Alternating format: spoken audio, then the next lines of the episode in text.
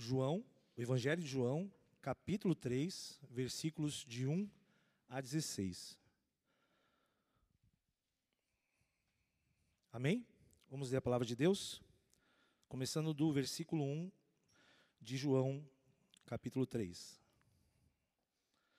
Havia entre os fariseus um homem chamado Nicodemos, um dos principais dos judeus.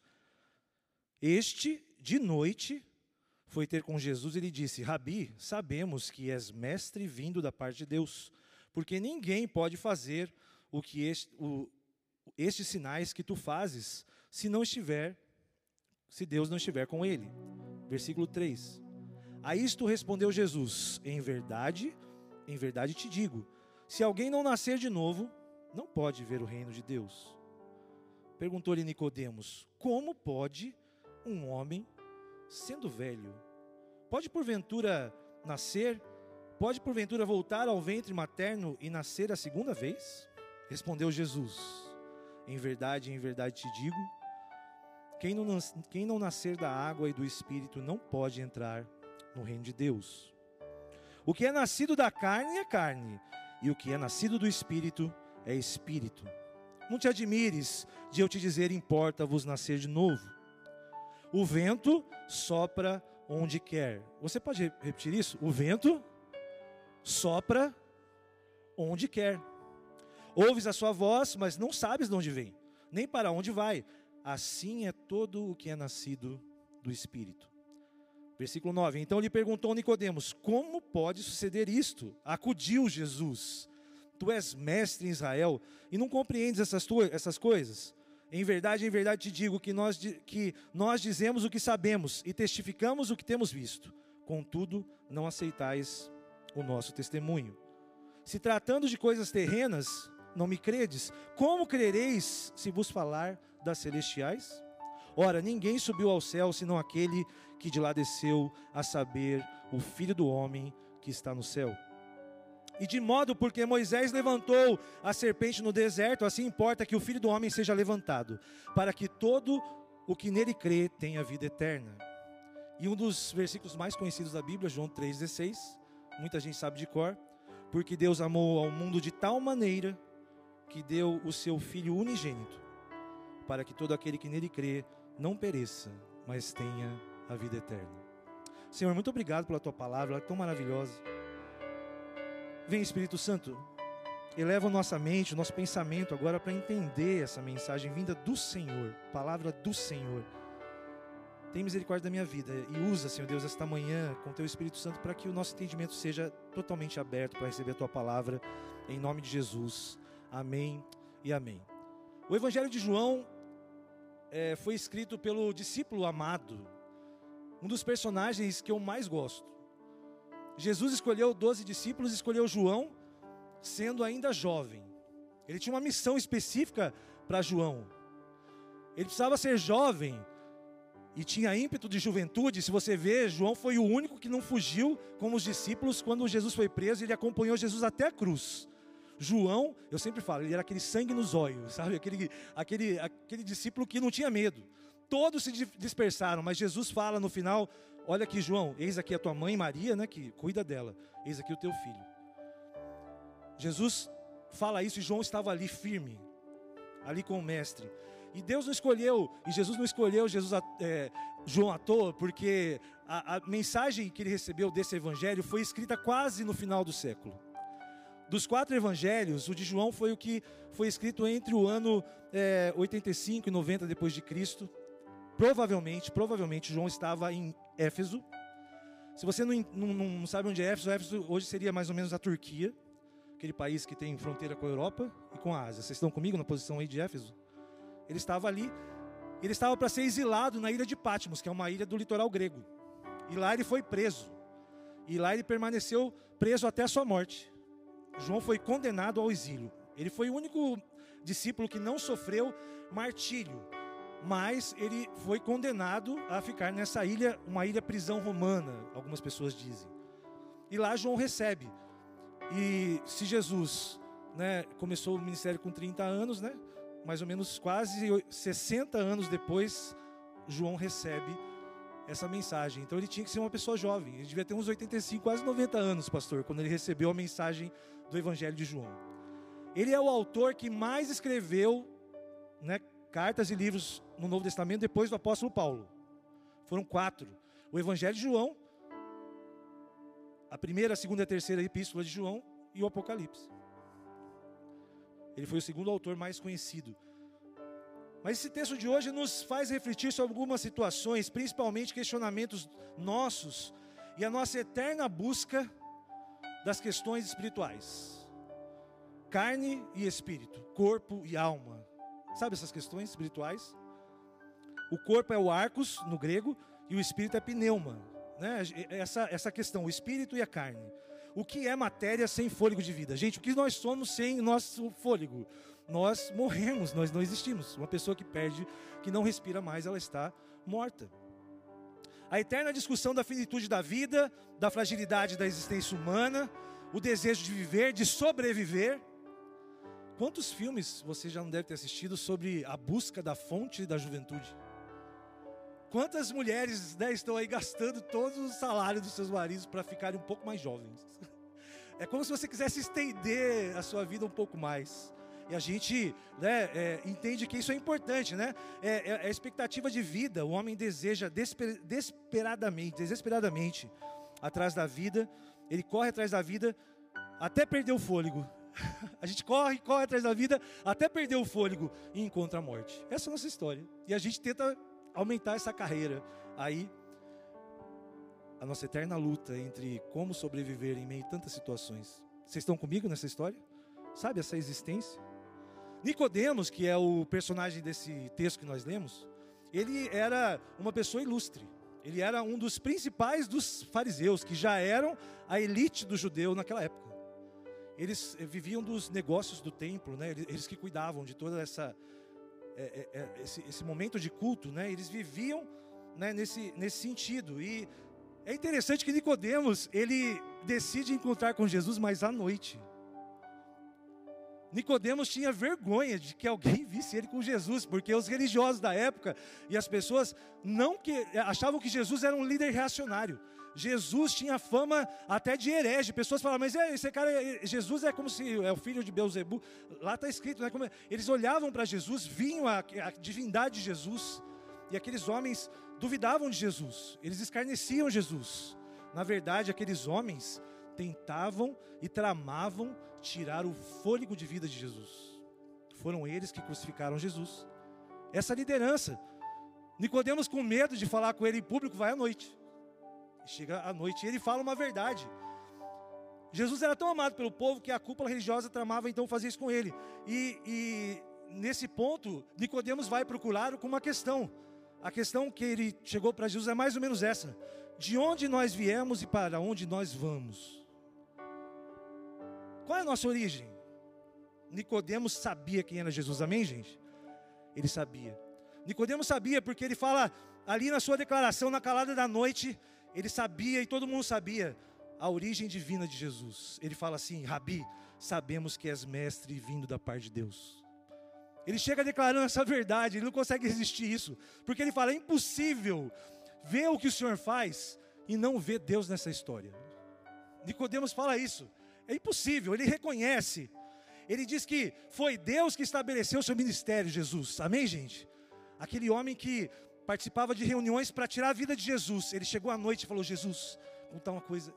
Todo mundo sabe que o Senhor veio de Deus, mas ninguém quer falar isso em público. É isso que está acontecendo aqui. E ele diz: é, nós vemos o que o Senhor faz, sabemos que isso não vem daqui, mas nós não entendemos. Me explica o que, que é isso? Da onde vêm essas coisas? Não sei se você viu essa semana, claro que viu, né? O, a região sul foi atacada por uma ventania, né? um, um ciclone bomba. Gente, é, foi, foi algo terrível, um vento. O vento ele, ele tem uma força incrível. Você não vê o vento, mas você vê o telhado voando. Quem viu essa cena do telhado? A gente não vê o vento, mas a gente vê o telhado, a gente vê é, o mar é, alcançando. A força do vento é algo impressionante. E, e, o vento, ele, ele, ele, criou histórias da mitologia, guerras, ele impulsionou transportes. Certa época só se tinha o vento para se navegar. O vento, ele, ele, ele você não, não, vê, você não entende.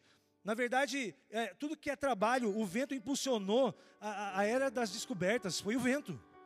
Esse vento, ele está em todos os lugares. Você sabia que existe vento no sol? No espaço existe vento?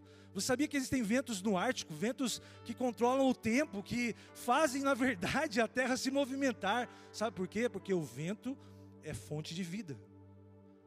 O vento ele faz a coisa funcionar. E, e, e na verdade, a, a, a, navegação, ela, ela, ela é uma arte, porque você precisa manobrar as velas né, em função do vento, conforme a sua direção, para que você possa se locomover. Então, você não vê o vento, mas ele, ele, ele sopra numa direção e você tem que conhecer esse mecanismo e você vai direcionando o barco. Por isso, ele também é uma ciência, porque o vento, se a gente conhecer o vento é, e a gente for direcionando as velas, a gente sabe a nossa origem e a gente sabe o nosso destino. Quantos navegadores, Almir Klink, é, quantos navegadores a gente vê pessoas entendendo essa posição do vento? Aí vem, né, é, é, na verdade, o, o, que, o que ele deseja é saber a origem da vida, como que nós vivemos. Nicodemos fala, Jesus, o que, que você faz? Jesus fala assim, você tem que nascer de novo. Aí Nicodemos fala, como a gente pode nascer de novo? Não, é possível, eu, como eu vou voltar para o ventre da minha mãe sendo um velho? Ele não entende isso. Mas Jesus estava conversando com ele, e Jesus sabia, lá em Gênesis 2,7, quando Deus então formou o Senhor Deus ao homem do pó da terra, ele soprou nas narinas o fôlego da vida. Está dizendo isso aqui: o homem passou a ser alma vivente. O Espírito Santo, meus irmãos, é o movimento da vida. Deus soprou no ser humano o vento do Espírito Santo. Jesus estava falando de algo estranho aqui, e quando a pessoa às vezes perguntava para Jesus, Jesus dava umas respostas interessantes. Ele perguntava, como é que pode isso? Aí Jesus fala mais ou menos assim, ó, uma coisa é uma coisa, outra coisa é outra coisa. É, parece uma resposta que não explica. Olha o que Jesus fala para ele: o que é nascido da carne é carne, o que é nascido do espírito é espírito. Ele, ele não explicou nada. Ele falou, não entendi. Como assim? O que, que isso tem a ver com nascer de novo? Jesus fala, uma coisa é uma coisa, outra coisa é outra coisa. Ele disse o seguinte, ó, na, no grego ele diz assim, ó, sarcos, sarx, pneumatos, pneuma.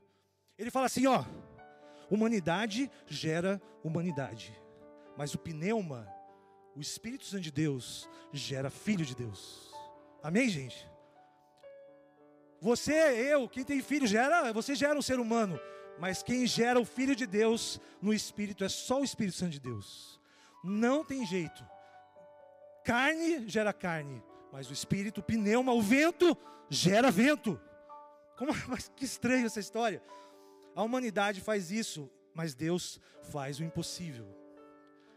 Tudo se sustenta quase com o vento, nosso planeta. E quando, e quando surge do nada um, um, um ciclone bomba, as coisas se destroem, as pessoas ficam apavoradas. É assim que funciona, porque o vento é o poder de Deus. Você sabia que muitas vezes os furacões são chamados de dedos de Deus? Quando o dedo de Deus toca a terra, nós não sabemos quem Ele é. E você não vai saber se não for pelo Espírito Santo. Nossa humanidade só entende coisas de humano. Você precisa deixar o Espírito Santo regenerar a sua vida, a sua mente. Você precisa deixar o vento do Espírito soprar na sua vida, te impulsionar. Porque é o que Deus quer fazer com você, meu irmão, minha irmã. Ele quer gerar você, Ele quer que você seja filho do vento. Esse é o tema da mensagem de hoje. Filhos do vento. Quem quer ser filho do vento aqui? Eu quero ser filho do vento, quero ser levado pelo vento filhos do vento. O vento sopra onde quer, versículo 8. Ouves a sua voz, mas não sabe de onde vem, nem para onde vai. Assim é todo aquele que é nascido do Espírito. Assim é o pneuma. Assim é aquele que foi gerado pelo sopro de Deus. Aleluia. Mas o mais lindo de tudo isso é que o vento se fez carne. o Gente, o vento, o vento de Deus se fez carne. O versículo, um dos mais bonitos da Bíblia, versículo João 3,16. Alguns chamam esse João 3,16 do, da mini Bíblia, pastor. Mini Bíblia, pastor Samir. Resume tudo que você quiser em João 3,16. É o principal versículo do Evangelho. Fala assim, ó, porque Deus amou o mundo de tal maneira que deu o seu Filho unigênito para que todo aquele que nele crê não pereça, mas tenha vida eterna.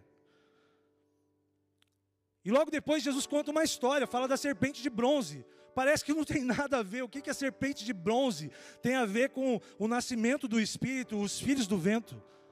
Mas ele conta uma história, ele falou assim: olha, tudo aponta para mim. Jesus falou, tudo aponta para ele. Ele lembrou de uma história onde os, os israelitas estavam na terra de Canaã, os espias vieram desanimados, eles começaram a murmurar. Deus se irritou e Deus, a ira de Deus veio sobre eles, Deus mandou serpentes. Está lá em Números 21. Serpentes venenosas, elas começaram a, morder, a picar as pessoas, as pessoas começaram a morrer. E o povo começou a apavorar. De repente, aquelas serpentes no deserto, picando todo mundo, todo mundo morrendo. Essa história aqui que Deus, Moisés fala: o povo está sofrendo, está apavorado, o que, que eu faço, Senhor? Deus fala: constrói uma serpente de bronze, coloca no alto e levanta ela no madeiro assim. Quem olhar para a serpente que foi picado, quem olhar para a serpente vai ser sarado. Quem não olhar para a serpente morre. Essa história Jesus sabia que um dia ele, o filho do vento, o filho do homem, um dia ele ia ser levantado numa cruz. Ele sabia que quem olhasse para aquela cruz, quem acreditasse que ele é o filho de Deus, teria a sua salvação e não a morte eterna. É o que está falando em João 3,16. Jesus falou assim: olha, sabe aquela história? Aquela história falava de mim lá no deserto. Eu sou aquele que foi levantado para a salvação da humanidade. Que maravilha!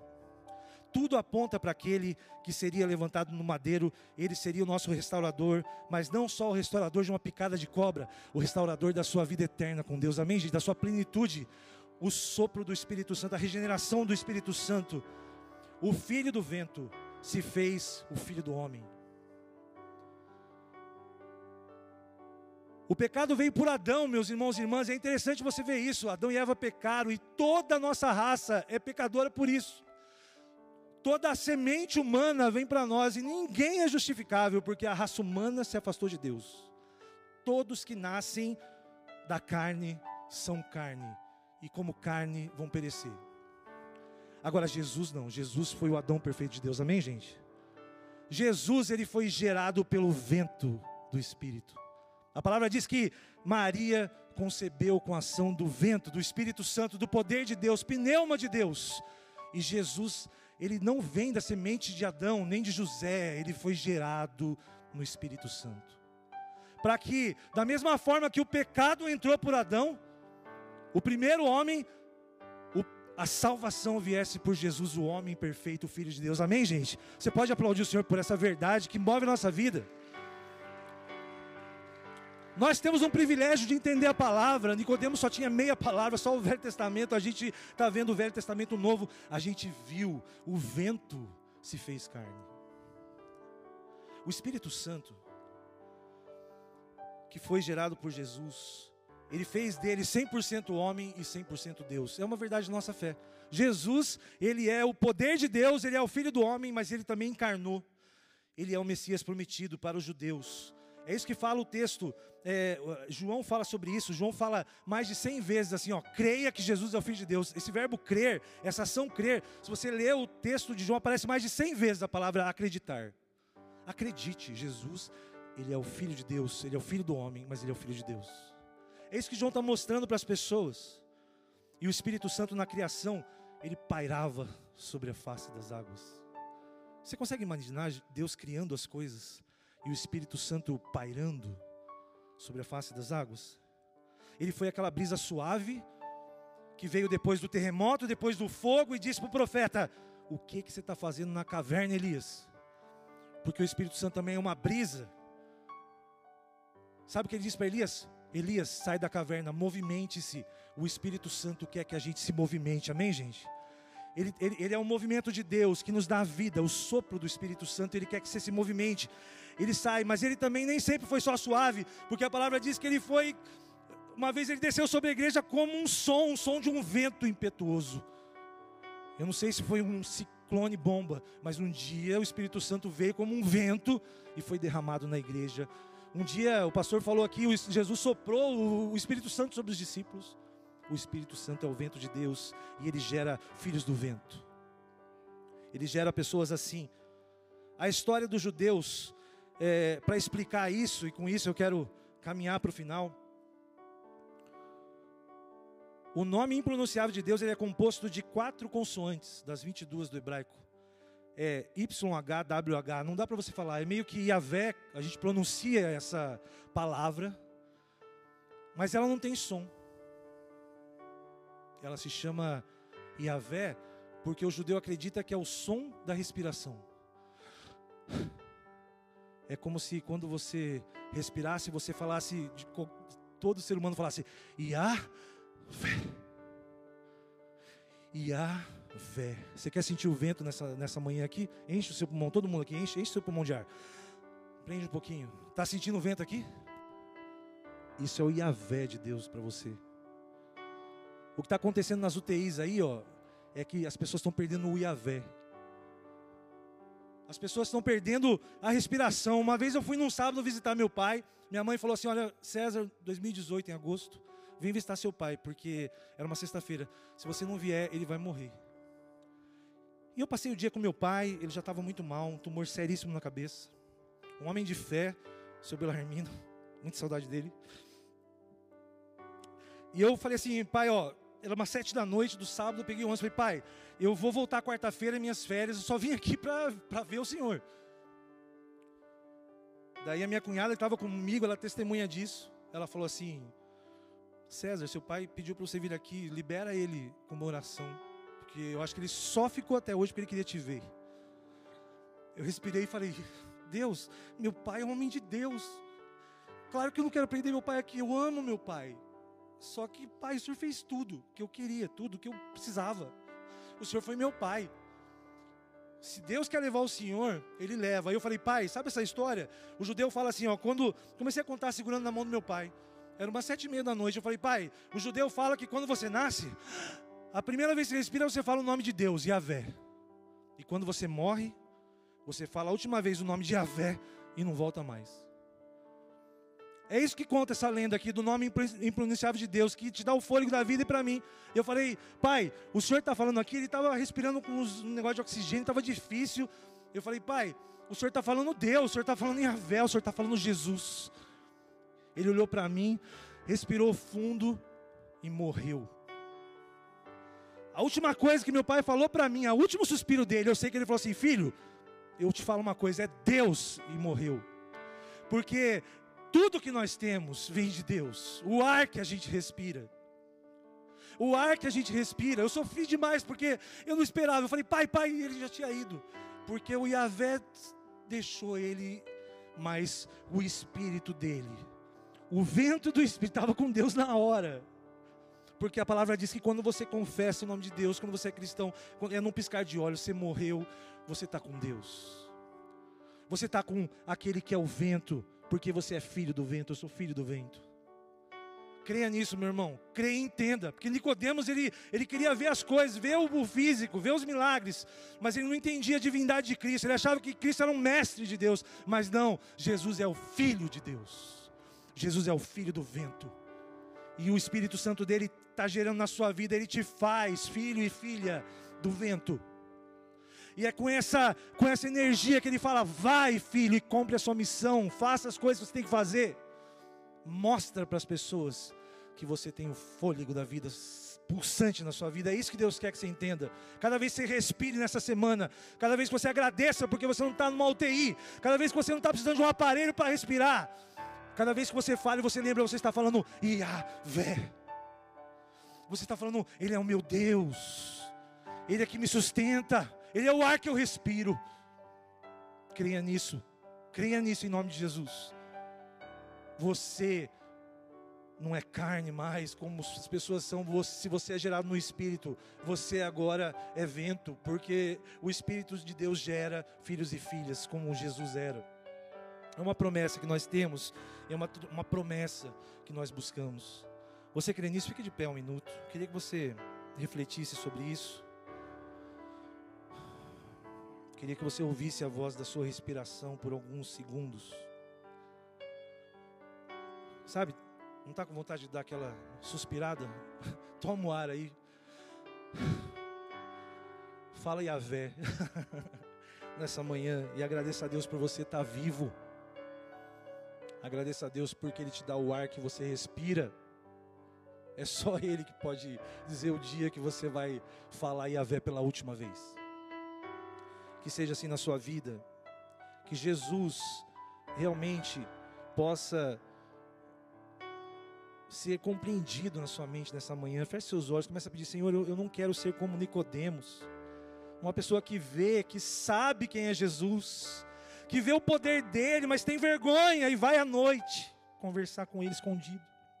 Peça para Deus tirar essa vergonha do seu coração, meu irmão. Você conhece Deus, você sabe quem Ele é, você viu o poder dele, você vê o poder dele.